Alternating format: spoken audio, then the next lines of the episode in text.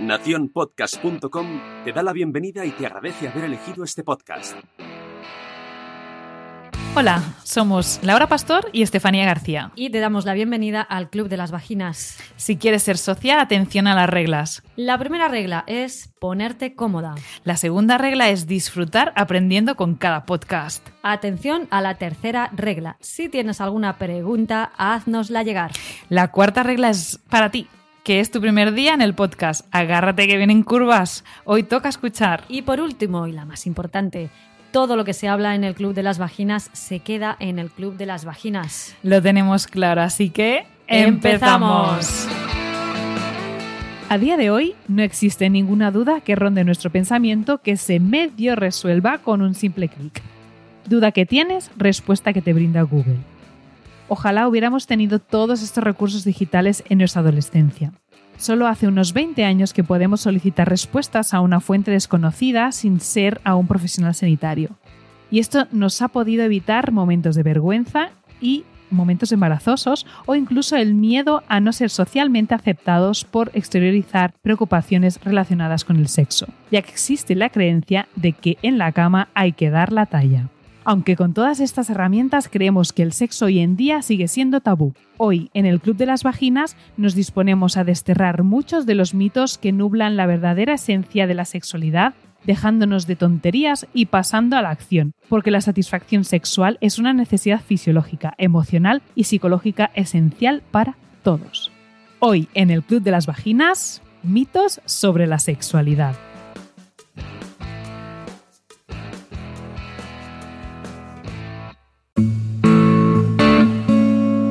Laura, ¿qué tal? ¿Cómo estás? Hola, ¿cómo estamos? Muy bien. ¿Cómo estás tú?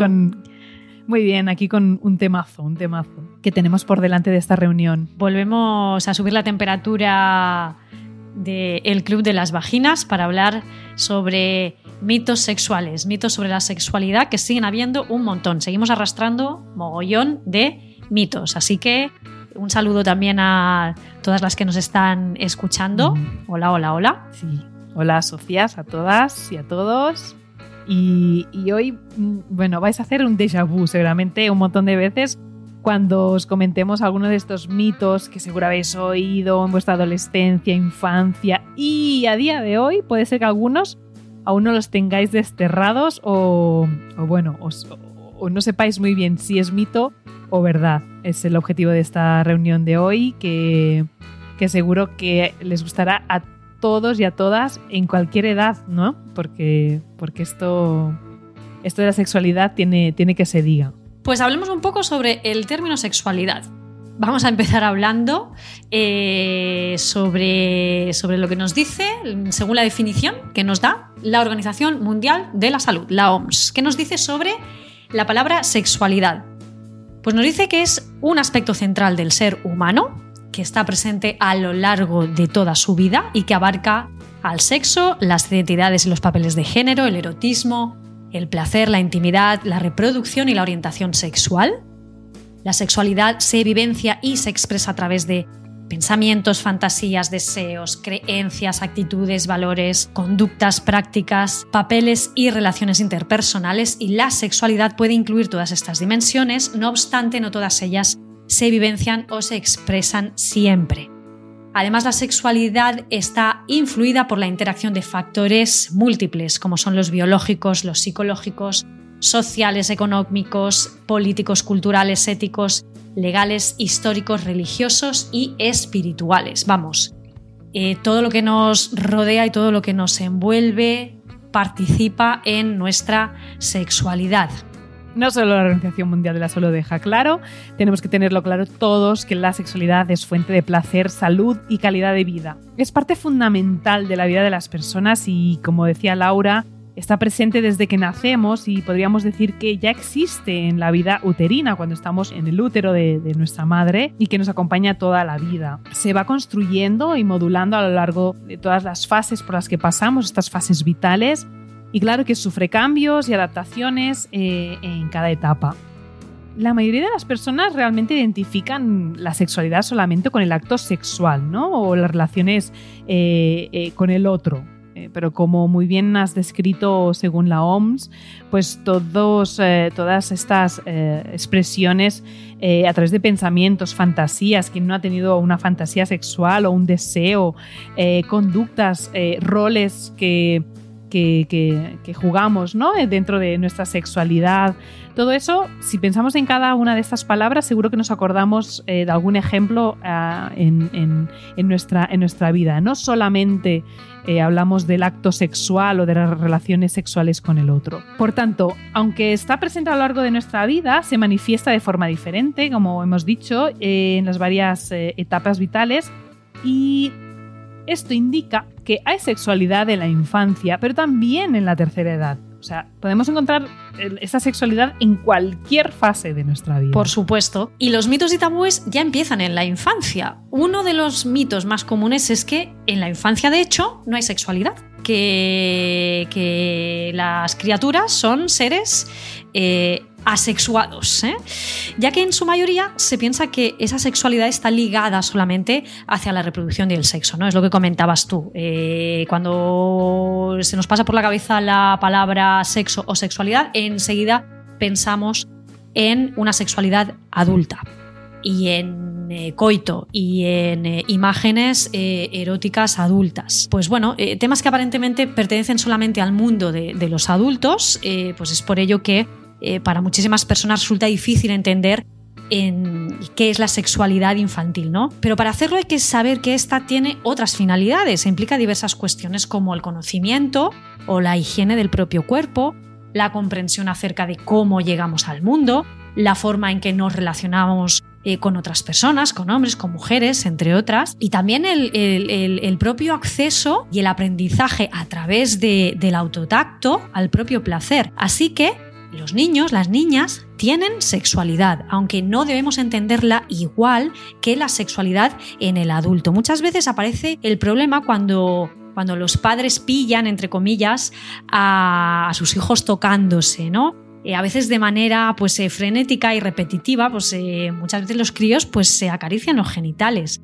Lo primero que piensan los padres es que eh, de algún lugar, eh, de, algún, de, algún, sitio, pues, eh, pues sus hijos tuvieron que ver ese comportamiento o que alguien se lo está enseñando y se empiezan a angustiar. No ven la posibilidad de que sea una cuestión natural que ese niño o esa niña ha descubierto a través de su propio comportamiento y a través de una serie de, de fases que todos hemos atravesado desde que hemos nacido pues hasta que hemos llegado a nuestro momento actual. Los propios padres, los propios progenitores eh, son los que tienen que pararse a pensar cómo ven ellos la sexualidad y cómo la viven.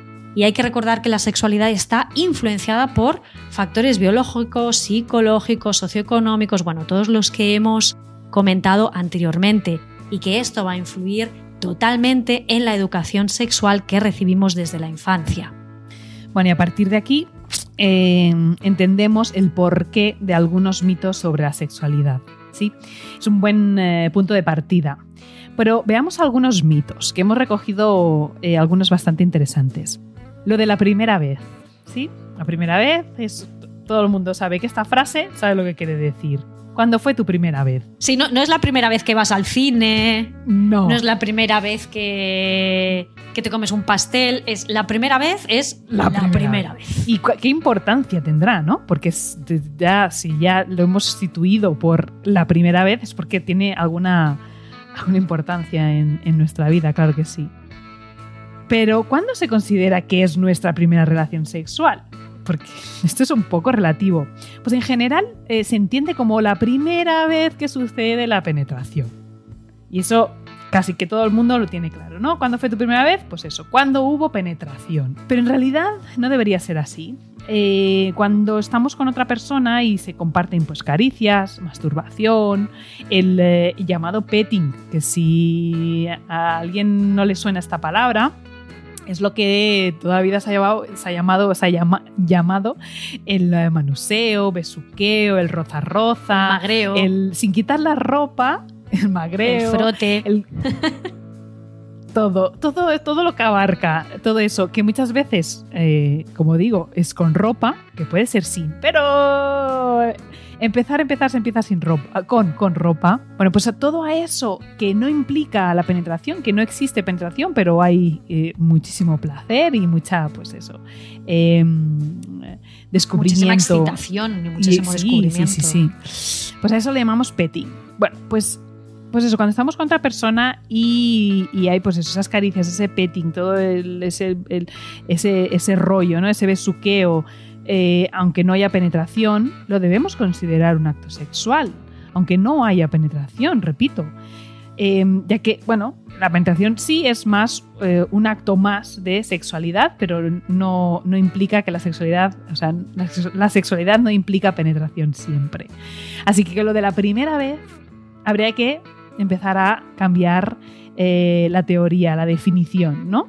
Habría que, que empezar a plantearse eh, a qué le llamamos primera vez. Y ligando con la famosísima primera vez, otro mito, ¿la ausencia de himen implica virginidad? La virginidad, ¿no? Es otro de los grandes mitos de la sexualidad. Bueno, pues rotundamente no. La virginidad como tal no existe. La virginidad es un concepto eh, puramente social, eh, sociológico, incluso eh, cultural, religioso, que tiene el propósito de controlar la sexualidad de la mujer. Está impuesto por diferentes culturas y religiones, lo encontramos a lo largo de, la historia con, con, bastante importancia en, en, en determinadas, en determinadas eh, etapas de la historia y, y también en, actualmente en determinados grupos sociales, culturales y religiosos y, poblacionales. Y el concepto de virginidad tiene siglos de antigüedad y sobre todo se refiere a la, entre comillas, pureza e inocencia de una mujer antes de haber sido tocada sexualmente por un hombre, ¿no? El concepto de inmaculada. Y por otro lado, el himen es un tejido blando que se forma en la entrada de la vagina y que se va retrayendo desde que nacemos.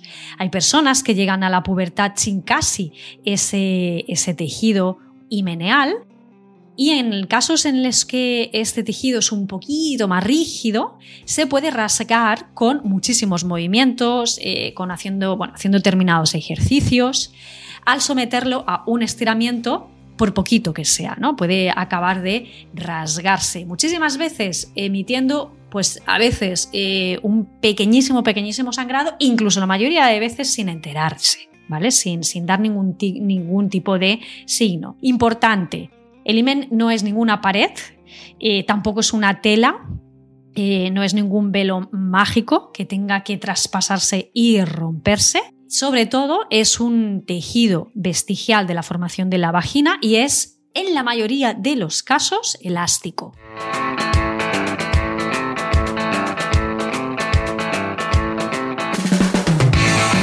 Cada mujer tiene un himen diferente, va cambiando con el, con el tiempo, independientemente de si hay o no un coito, una penetración. Eh, sobre todo está influenciado por el, por el input hormonal y no hay un estándar, por lo tanto, no hay ninguna característica que demuestre o determine la virginidad en base a su observación. Dicho de otra manera, mirando la entrada de una vagina, no podemos saber a ciencia cierta si eh, esa persona ha tenido relaciones sexuales coitales. Así que desde aquí nos cargamos rotundamente este mito que relaciona el himen con la virginidad, con las relaciones sexuales coitales y muchísimo menos con la pureza de esa persona. Estaba acordando ahora, ¿has visto la, la serie de Unorthodox? Sí, sí. Esa es la que me vas a preguntar, sí. Unorthodox, sí, sí, sí. La he visto, la he visto. Eh, pero aparte, ayer estaba viendo otra en que siglo XVIII a París van unas damas por la calle y las asaltan y uno de los hombres la viola a la más joven, joven de edad para casarse, y llegan a casa y nadie puede saber que la han violado, porque si saben que la han violado, el, pro, el que iba a ser su, su marido eh, no se iba a casar con ella. La repudia. Ujú. Sí. Últimamente estoy viendo Sí, bueno, y tampoco hay que irse tampoco hay que irse tan lejos. La OMS cada X tiempo tiene que lanzar campañas porque a día de hoy en, en bastantes países todavía se sigue practicando el test de la virginidad que consiste en comprobar si, eh, si una mujer es virgen, una mujer que eh, normalmente son niñas, niñas, niñas y, y mujeres muy jóvenes. Y eh, el test de la virginidad consiste en introducir uno o dos dedos y buscar el, ra- el- el rasgado de ese, de ese himen mágico, ¿no? Para comprobar la pureza de la mujer. Y, y ya te digo, eh, actualmente la OMS cada X tiempo lanza campañas para eh, concienciar a la población de que este, este test no, no, no tiene ningún tipo de, de- validez de, base ni, ni científica ni ningún tipo de, de validez a ningún, a ningún nivel. No ¿no? Al muestran contrario, nada. lo único que produce son lesiones tanto, tanto físicas como psicológicas como sociales en las personas que, que son sometidas a él. Así que no nos tenemos que ir muy lejos. Pues no. Y, y la verdad es que en, ah, ahora con todo esto del confinamiento, baja maternidad y tal, me estoy dedicando un poco a, algunas series eh, que antes no podía ver y ahora como que tengo un poquito más de tiempo para ver. Eh, y, eso es que a lo largo de los años, de los siglos, la mujer ha sufrido este mm, innumerables, eh, ¿cómo decir?, actos de, de, de- de- ha tenido que soportar, ¿no? Eh, estos, eh, no sé cómo decirlo, actos denunciables a nivel de que, tengo que demostrar que eh, soy eso, soy casta, eh, sin derecho a tener un negocio propio, ni al derecho al voto, ni el poder decidir con quién me caso, el tener relaciones sexuales sin placer. ¿Sabes qué? Un día tenemos que hablar de series. Así, un día hablamos de series. Un día hablamos de series que valen mucho la pena. Sí, hay que ver, hay que ver una. Bueno, eso te voy a decir una que seguro que no la has visto y que te va a gustar, que sé que te gustan las eh, series feministas. Eh, a Coisa Mais Linda. Esta no la he No visto. sé si esta te me la- suena. me la apunto. Vale. Me la apunto, me la apunto. Pues en la plataforma que empieza por N, Muy bien. Vale. ¿vale? y, y es súper feminista. Eh, de los, eh, o sea, Río de Janeiro a en años 50. Solo te digo eso. Y, y me está encantando. Hay superpower, mujeres al poder. Me encanta, me encanta. Otro mito. Este, bueno, este no, este no lo acabamos. Este no lo desmitificamos, yo creo, aunque hablemos mucho. El de es mejor un pene más grande. Cuanto más grande, mejor. ¿No? Bueno, eh, ¿qué decir? Vamos a ser completamente objetivas y claras. Los penes hay de todas las formas y tamaños. Todo el mundo lo tiene claro. La idea de que cuanto más grande es mejor es simplemente falsa. ¿Vale? A veces incluso es peor. Porque, bueno, lo que realmente hace que el sexo sea mejor es la compatibilidad con su pareja. Y por otro lado, claro, muy importante, la comunicación abierta sobre lo que se siente bien y lo que no. O sea, eso está claro, clarísimo. Pero para que quede claro, para todos, solo un dato, un dato curioso, venga. La, la vagina mide media eh, entre 9 para vaginas chiquititas y 12, apúntale un poquito más, para vaginas eh, eh, de personas un poquito pues, más, más altas, más grandes, ¿no? De profundidad, esto es tamaño de profundidad, por lo que, ¿qué utilidad tendría tener un pene en una longitud mayor a la profundidad de la vagina? Eso lo dejamos así en el aire. No tendría ninguna, ninguna utilidad, ninguna ventaja, ¿no? Eh, bueno, estos datos, aunque son curiosos de saber, eh, también son útiles para afrontar la ansiedad comparativa que padecen algunos hombres en relación al tamaño de este órgano. Por decirte algún ejemplo, me acuerdo de una paciente que estábamos tratando pues una dispareunia y, bueno, así resumidamente, era su primera pareja, o sea, con la persona, la primera persona con que tenía relaciones sexuales con penetración y de repente pues, eh, pues la cosa funcionó mal, tal, tal, tal. Cambió de pareja, pero continuamos con los tratamientos. Y entonces dijo, ah, que ya me he dado cuenta cuál era el problema. Entonces, claro, me contó el tamaño y dije, mujer, a ver, no es motivo para acabar una relación, claro que no, y no fue ese el motivo, pero la compatibilidad es importante. Y bueno, en relación a la profundidad, hay solución. Se puede introducir más o menos, o sea, no, no tenemos que acabar eh, en tragedia una relación por causa de eso, pero que sepamos que el tamaño en sí no, es, no va a ser eh, lo. Un pene, un pene grande no es garantía de mejores relaciones sexuales. Para, nada. Y bueno, y luego por otro lado también que... nadie, nadie te, lo, te lo venda. Exacto. Y además, bueno, por otro lado, tener en cuenta que la vagina, aunque tenga determinada longitud eh, y demás, durante eh, la excitación se alarga, se ensancha y además no estamos hablando de un tejido rígido. Mm, Estamos hablando de, de- de un tejido tremendamente elástico y adaptable. Lo que nos lleva al siguiente mito. La vagina está tensa o floja según la cantidad de sexo que haya tenido la persona. ¿Eh? Esta, esta tiene mucha maldad.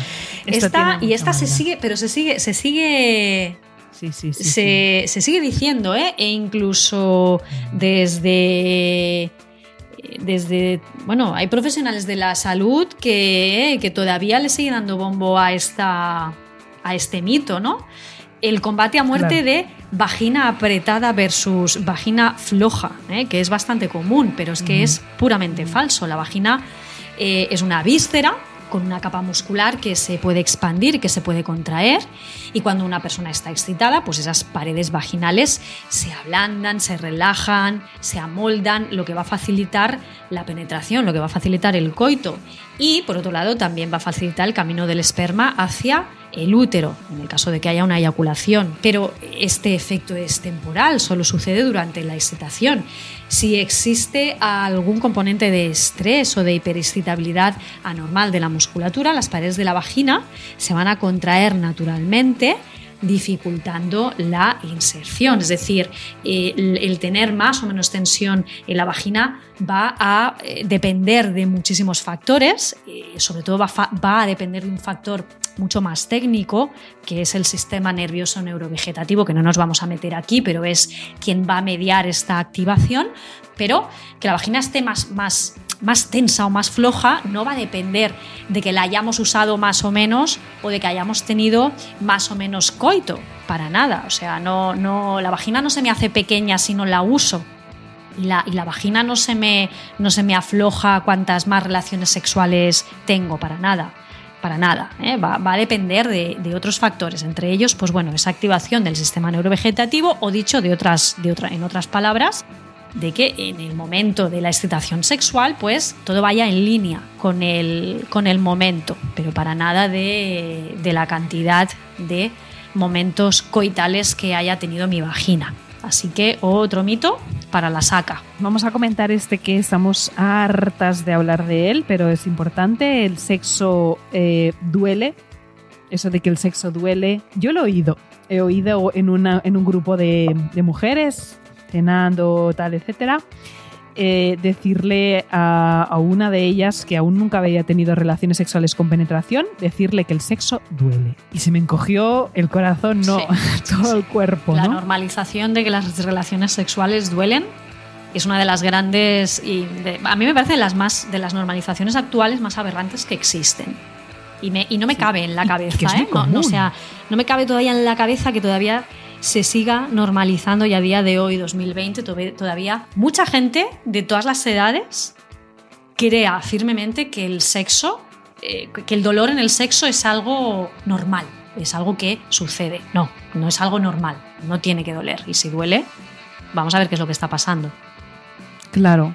Sí, el problema es ese, que, que- que también se ha normalizado de tal manera que no acuden en busca de ayuda a algunas personas que tienen esa sensación dolorosa durante el sexo. Bueno, y el sexo siempre debe hacerte sentir bien, incluso si tienes relaciones sexuales por primera vez.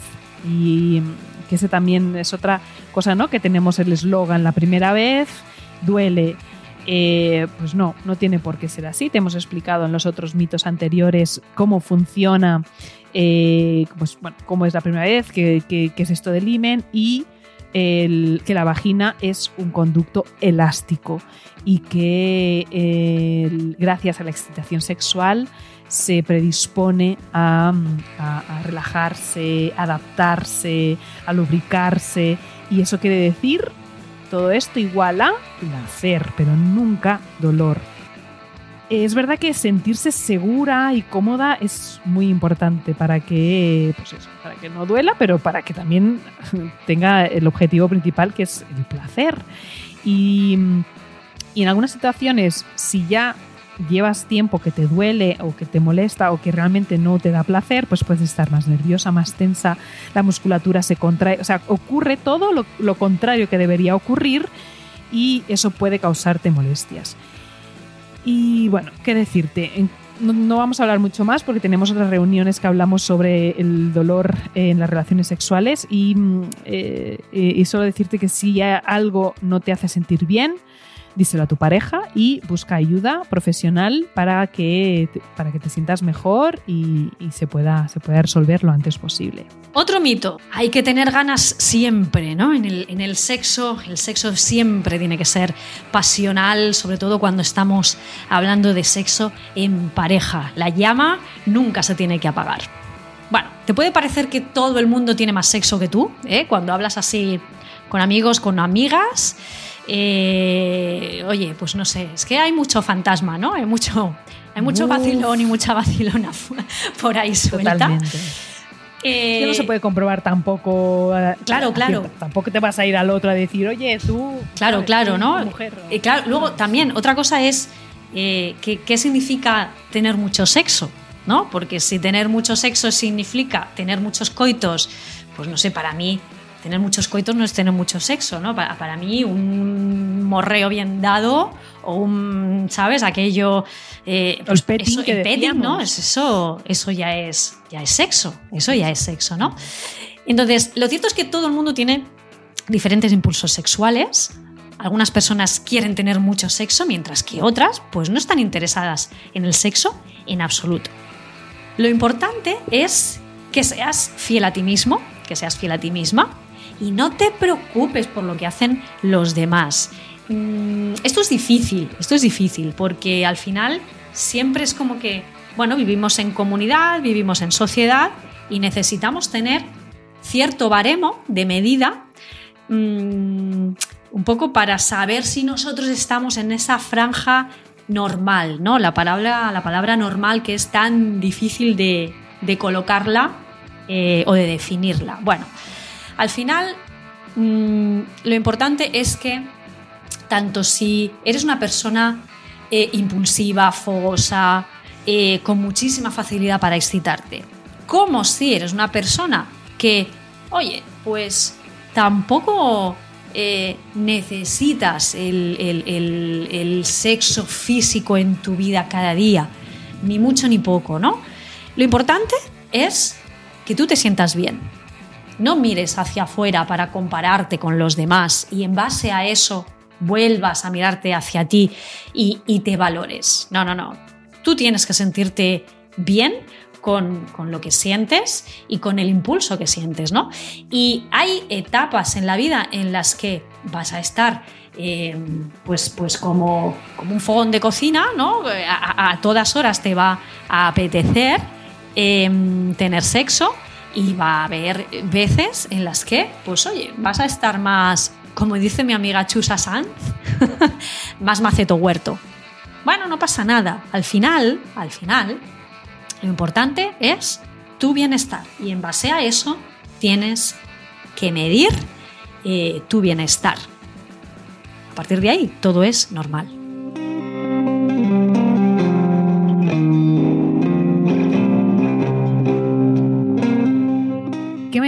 Si preguntamos cuál crees que es el mayor órgano sensorial? Muchas mentes se nos van a ir para los genitales, seguro. Y te diré que estás muy equivocado. Porque el mayor órgano sensorial es la piel. Son hasta 2 metros cuadrados de extensión y más de 80.000 nervios ultrasensibles. O sea que con esto ya nos queda claro. De igual forma, el concepto de la piel como zona erógena fue ideado por nuestro amigo Freud, que da una de cal y otra de arena. en nuestras reuniones hay días que, que, decimos ok y otros días decimos no, vete a tomar viento. bueno, hoy hay que darle, hay que darle la, la razón y, y gracias a él sabemos que él remarcó el placer sexual que no se limitaba eh, solamente a los órganos genitales, sino que eh, pues bueno, se puede encontrar en cualquier parte de nuestro cuerpo y mucha razón tenía. Y bueno, hablando de órganos sensoriales, porque es verdad que la piel, en la piel encontramos eh, todas estas terminaciones nerviosas ultrasensibles que pueden despertar sensaciones maravillosas, hablando de órganos sensibles, hablemos nada, cuatro letras de el clítoris. Se calcula que tiene el doble de terminaciones nerviosas que el pene. ¿Cómo te quedas? Eh? Eso quiere decir que la sensación de placer también es mayor. Bueno, es posible, no, es difícil de saber. Eh, pero bueno, lo que sabemos es que el clítoris es un órgano que tiene como función exclusiva, y repito, exclusiva, dar placer, aunque eh, sabemos por los últimos estudios que alguna relación tiene también con la fertilidad, ¿verdad, Laura? Que sí, sí, sí, sí, sí.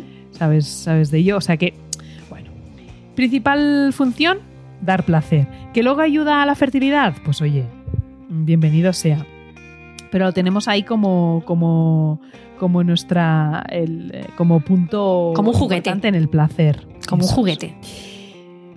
Y, bueno, ¿y por qué? Porque tiene 8.000 terminaciones nerviosas. Tela marinera, ¿eh? Y mm, eh, su tamaño, aunque veamos por fuera, de forma exterior, como pequeño eh, puntito o bolita, eh, digamos que está como más accesible, puede superar los 10 centímetros porque tiene su cuerpo eh, a lo largo de toda la entrada de la vagina, inclusive llegando hacia el ano. Pues lo dicho, tres cuartas partes del órgano están fuera de la vista, están más internas, pero no por ello difíciles de llegar a ellas, se estimulan em, de muchas maneras. Se mantiene vivito y coleando hasta la muerte, así que importante. No pierde la Me he imaginado el glande del clítoris haciendo así, coleando. coleando. Que aquí estoy, que aquí estoy. Pues sí. Eh, bueno, somos seres sexual, sexuados eh, pues toda la vida, ¿no? Hasta la muerte, pues total. Que después de la menopausia, inclusive el es siete veces más grande, por si alguien tiene problemas en encontrarlo. Y, em, y, tampoco pierde sensibilidad, así que cualquier edad es buena para disfrutar del placer que nos ofrece. Claro que sí. Dicho y claro. Bueno, y vamos con el último mito de hoy. Embarazo. No puedes quedarte embarazada, sí. Y aquí puntos suspensivos. y tenemos una ristra de condicionantes. No te puedes quedar embarazada si tienes el periodo. Ojo, es poco probable, claro que sí, porque la ovulación generalmente va a ocurrir en las dos semanas posteriores a tu periodo. Pero aún así es posible porque hay fases foliculares que pueden ser más cortitas. Y ojo porque si tu primera fase menstrual es más corta, el semen sobrevive cinco días dentro de la vagina. Así que puedes tener relaciones sexuales en el periodo, por ejemplo, cuando ya casi casi se te está retirando la regla, que ese semen sobreviva ahí hasta la ovulación, porque eh, esa primera fase del ciclo menstrual es más cortita. Entonces, ¿es poco probable? Es poco probable, pero ¿es posible? Sí, es posible. Otro, no te puedes quedar embarazada si es tu primera vez, patapum, pues lo mismo, porque al final eh, no va a, depender de que sea esa primera vez coital, va a depender de ese momento en relación con tu ovulación. No te puedes quedar embarazada si la eyaculación es fuera de la vagina. Mm, pues lo mismo, ya lo comentamos una vez en una de las anteriores reuniones que antes de llover chispea. Llover. ¿Eh? Antes de llover chispea. Y entonces, pues, pues eso. Pues, pues, te puedes quedar, no podemos quedar embarazadas por un chispeo. Exactamente. por esas cuatro gotas que han caído, pues sí, también te mojas. Eh, no te puedes quedar embarazada eh, si estás en ciertas posiciones, pues otra tontería monumental. O si estás, estás muy buena, si te enjuagas con agua después, ¿eh? si te haces una ducha vaginal o si te limpias por fuera. Eh, pues no, eh, cuando el esperma llega, alcanza el útero y entra, pues ya te puedes lavar, ya te puedes duchar, que ahí no hay nada que, produzca un retroceso del, esperma que ha llegado dentro del útero, ¿no? Un par más, Estefanía, te las cedo a ti, que, que son muy graciosas también. Sí, también hemos encontrado algún caso de que hay que desterrarlo. No, eh, o sea, te puedes quedar embarazada si te tragas el esperma. ah, sí, sí, esta es sí. ¿eh? Sí que te puedes quedar embarazada si te tragas el esperma. exactamente, te puedes quedar embarazada si te tragas el esperma. Mm, me puedo imaginar el viaje que se llevan.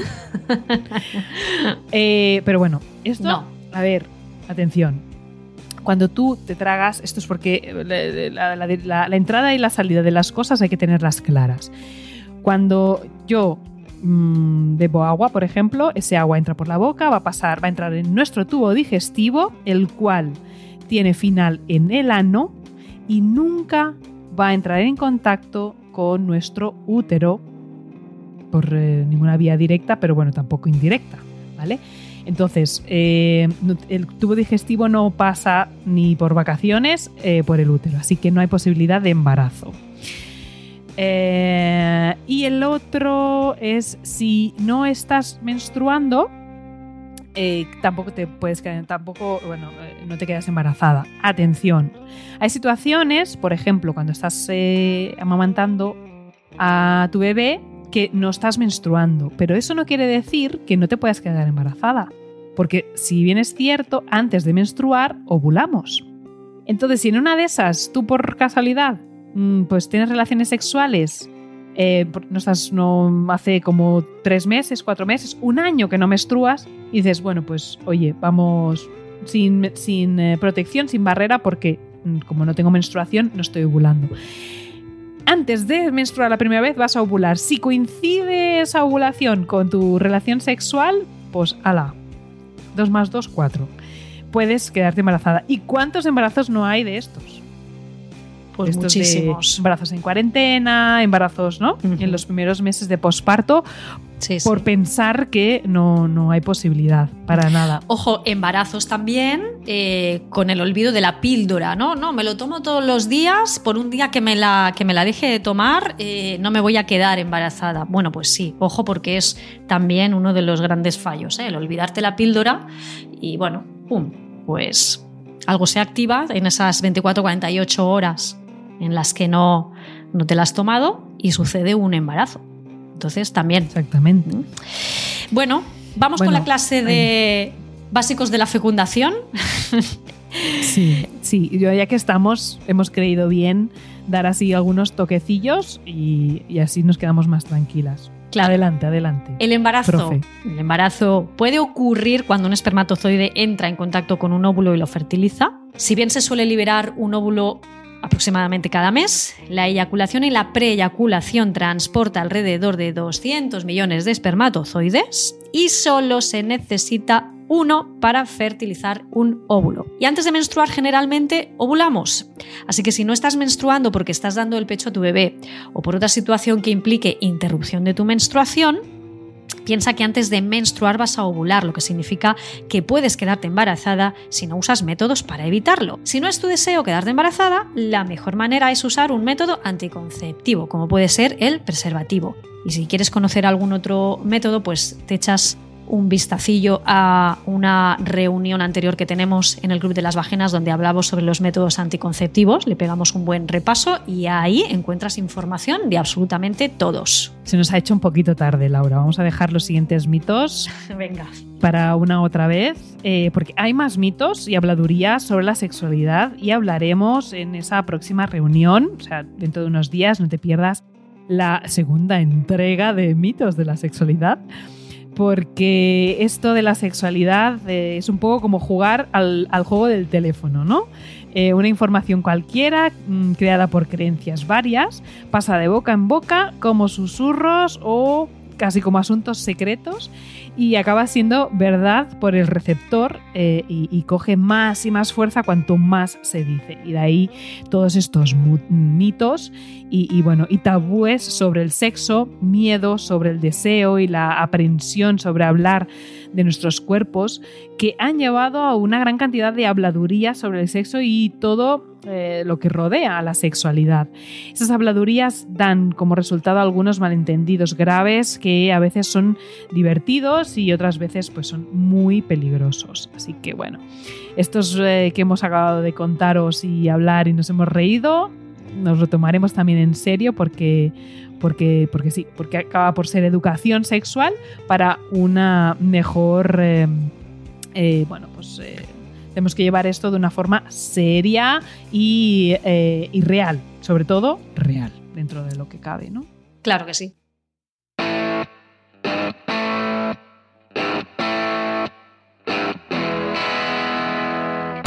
Pues hasta aquí esta reunión de mitos de sexualidad. Ya sabéis que nos podéis escuchar a través de las principales plataformas de podcast, iBox, iTunes, donde nos podéis dar cinco estrellas para conseguir llegar a muchísima más gente y también a través de Spotify. Nos podéis seguir en redes, en Instagram, en Facebook, en eh, Twitter. Eh, a Estefanía la podéis encontrar también a través de su web, fisiodona.com, P-H-Y, Fisiodona. Y a mí, que soy Laura, Laura Pastor, a través también de mi web, en formapordentro.com. Y creo que no me dejo nada, lo he dicho todo, de carrerilla. Muy bien, sí, ya nos lo sabemos Ya esto, está, ¿eh? claro que sí. Pues nos De despedimos. Aprovechamos también para recordaros y haceros promoción de un evento especial que va a tener lugar eh, a finales de este mes, concretamente del 17 al 21 de septiembre. Es un congreso que ha organizado eh, Rosaura Delgado de Todas las Vaginas se abren. Se llama Empodera Fem. Apúntate bien este nombre porque Va a ser un evento tremendo en el que nosotras eh, dos estamos encantadísimas de colaborar con una serie de ponencias junto a otras magníficas profesionales y es un congreso que va destinado a, hacer educación sexual sobre precisamente eh, el dolor sexual, la dispareunia, el vaginismo y el trastorno de dolor genitopélvico en la penetración. Así que atentos, atentas a redes porque va a ser un evento muy, muy interesante y muy sonado. Muy bien, pues eh, sí, eh, ansiosas por eh, ese congreso, y, pero nosotras seguimos reunidas, eh, como sabéis, eh, en el Club de las Vaginas. Os esperamos para escucharnos y para atender a, vu- a vuestras opiniones, dudas o bueno, algún comentario sobre estas, estos temas que vamos hablando. Pues nos vemos en unos... No nos vemos. Nos escuchamos. Nos escuchamos en unos días. Así que bueno, Muchos besitos besos. y abrazos a todo el mundo. Y a ti también, Laura. Besos. Chao. Chao.